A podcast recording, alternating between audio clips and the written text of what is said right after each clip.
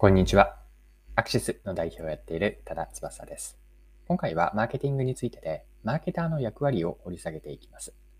でタイトルをマーケターの5つの役割とは何かと、そして結果を出し続けるマーケターとはどういう人なのか、こんな観点で掘り下げていければと思っています。それでは最後までぜひお付き合いください。よろしくお願いします。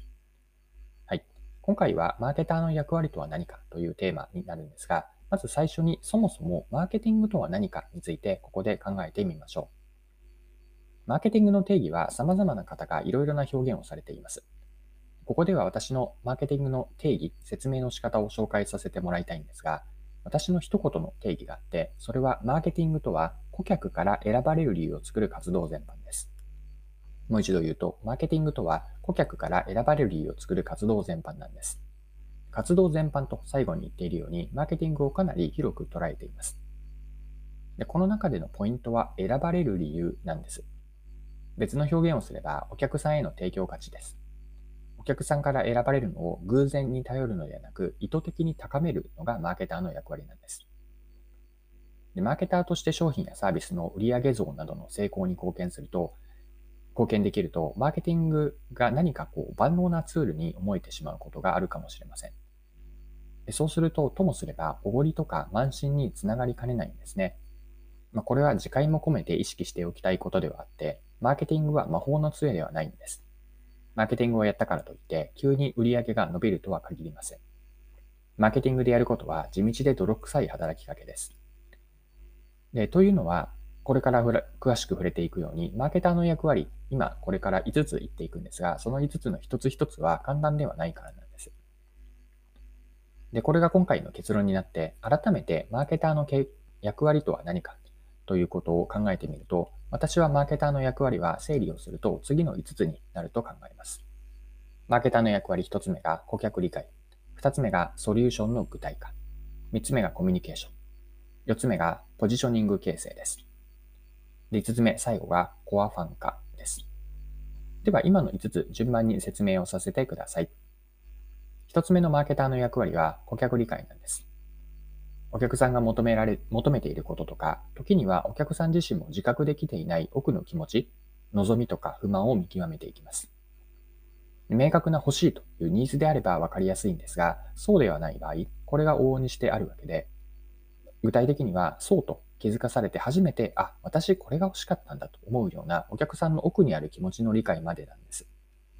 で、自分のことでも本当の気持ちとか欲求を理解するのって実は難しいですよね。で、マーケターが求められるのは、お客さんという、まあ、自分ではない、いわば赤の他人のことを、その本人以上に深く理解すること。これが求められて、一つ目のマーケターの役割が顧客理解なんです。二つ目の役割は、ソリューションの具体化です。お客さんへのソリューションですね。顧客理解が仮にできたとして、一つ目の役割が果たせたとして、その気持ちとか隠れた欲求、不満を満たす方法を自分たちならではのやり方で実現しないといけないんです。時には無自覚な奥にある気持ちを叶える商品やサービスをソリューションという形にして具体化していくわけです。はい。では、3つ目のマーケターの役割も入っていきましょう。コミュニケーションです。で、一つ目と二つ目のお客さんの理解をして、ソリューションを具体化、実現できたとしても、まだまだ道半ばなんです。お客さんにそもそもの自分たちの商品、サービスの存在を知ってもらわなければ、買ってもらったり利用されることってないですよね。まあ、コミュニケーションを通じて、お客さんに自分たちが提供する商品、サービスのことを知ってもらいます。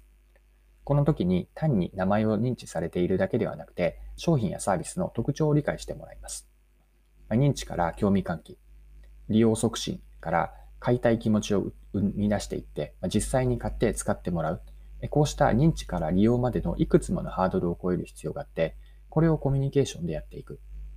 マーケターの役割3つ目です。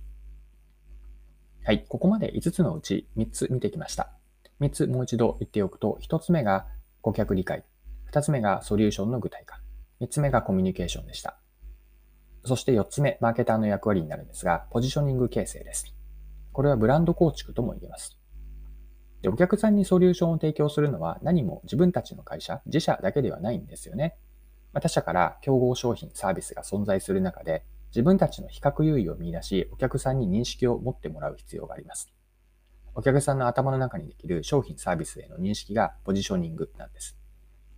このポジショニングという認識が表面的なものではなくて、商品やサービスを使ってのユーザー体験から、これが好きだなとか、これっていいなという感情移入がされれば、まあ、商品サービスはらしさを生んでいって、そうしたらしさから信頼が生まれ、ブランドになっていくわけです。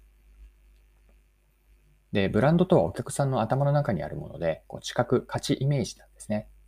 こうしたポジショニングを作るとか、ブランドを化をしていく。これがマーケターの役割の4つ目に考えました。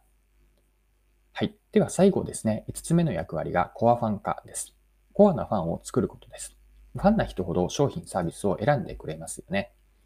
まあ、一度商品サービスを使って終わりではなくて、2度3度と飽きることなくお客さんであり続けてもらう。そのためには、過去と同じことをただやっているだけでは、いずれはお客さんからは飽きられてしまいます。ここまで見てきたマーケターの役割4つあったんですが、顧客理解、ソリューション、えっと、コミュニケーションがあって、そしてポジショニングを作っていく。その結果として商品やサービスがブランドになっていて、さらにファンであり続けてもらえる。ここまでがマーケターの役割だと思っていて、最後5つ目がコアファン化です。はい。ここまでマーケターの役割を5つに整理して見てきました。もう一度5つ言っておくと、顧客理解、ソリューションの具体化、コミュニケーション、ポジショニング形成、そしてコアファン化です。で先ほど少し触れたように、一つ一つだけでも簡単なことではないんですね。まあ、言葉にするとできそうに見えるかもしれませんが、実行するには行うは形なんです。で簡単ではないからこそ、世の中のほんの一部のヒット商品やロングセラーが存在する一方で、その裏では大半の新しい商品、サービスがこう長くいることなく、まあ、消えていく実態があります。で、この現実をどう捉えるかなんですね。で、どのように捉えるか。この問いへの答えが私はマーケターの分岐点になると思っていて、まあ、つまりネガティブに思うのか、それともほんの一部のヒット商品とかロングセラーがない世界を挑戦しがいがあって困難へのチャレンジを面白いと思えるかなんですね。でここに私は結果を出し続けるマーケターの分岐点を見るんです。マーケティングの仕事は一見すると華やかに見えるかもしれません。しかし実際は考えたりやっていることというのは地味で泥臭いことばかりなんです。それでも結果を出し続けるマーケターを目指すのか。これを今話をしながら自分に改めて問われているなと思ったんですが、今のところの私の答えはイエスなんです。ここに愚直に向き合いたいなと思っていて、そのためにマーケターの役割というのは今回見てきた、これが最後のまとめのようになるんですが、もう一度5つ言っておくと、顧客理解。これは奥にある無自覚な気持ちまで理解していくのが1つ目の役割。2つ目がソリューションの具体化で、顧客ニーズ、無自覚なものも含めて、そこから商品、ソリューションに、商品とかサービスの落とし込んでいく。3つ目がコミュニケーションをして、4つ目がブランド構築、コミュニえっ、ー、と、ポジショニング形成ですね。そして5つ目、最後にはファンになってもらうこと。ここまでを担いたいと思っているのがマーケターだと思っています。はい。今回も貴重なお時間を使って最後までお付き合いいただきありがとうございました。これからも配信は続けていくので、次回の配信でまたお会いしましょう。それでは今日も素敵な一日にしていきましょう。